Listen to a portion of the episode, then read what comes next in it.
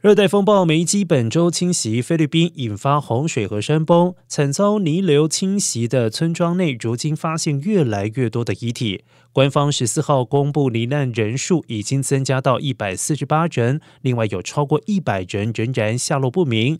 梅基是菲律宾今年面临的最强风暴，带来连日的好雨，迫使数以万计的民众住进疏散中心。现今还有多人失踪，恐怕已经死亡。